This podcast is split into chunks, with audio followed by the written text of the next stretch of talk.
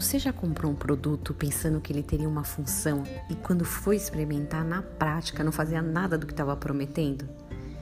Tem alguns deles, né, que os vendedores fazem propagandas de 30 minutos com todos os benefícios que tem. Tem alguns que parecem tão bons, mas tão bons que dá vontade de comprar mesmo se a gente não está precisando. Eu estava pensando sobre a primeira propaganda da história.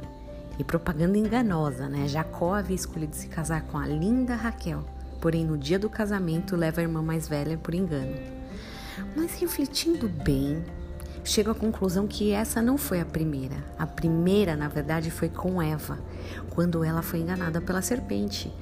Deus, o Criador, o amigo, aquele que estava ensinando tudo para os primeiros habitantes da Terra, é desconsiderado pela lábia de uma serpente.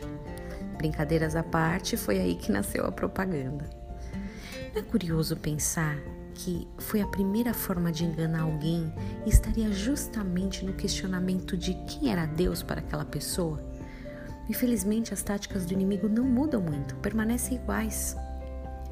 Marcos 13, 22 fala de um tempo muito sério em que até aquelas pessoas que foram escolhidas por Deus podem ser enganadas por falsos cristos e falsos profetas.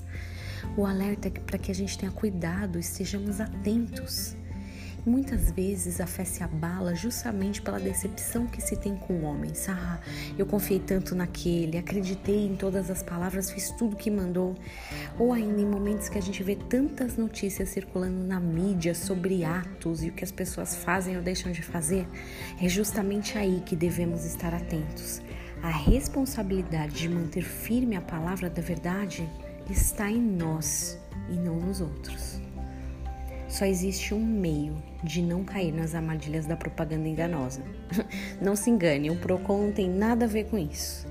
A forma de estarmos seguros sobre as crenças que temos é confirmando tudo na palavra de Deus. Tenha um dia abençoado em nome de Jesus.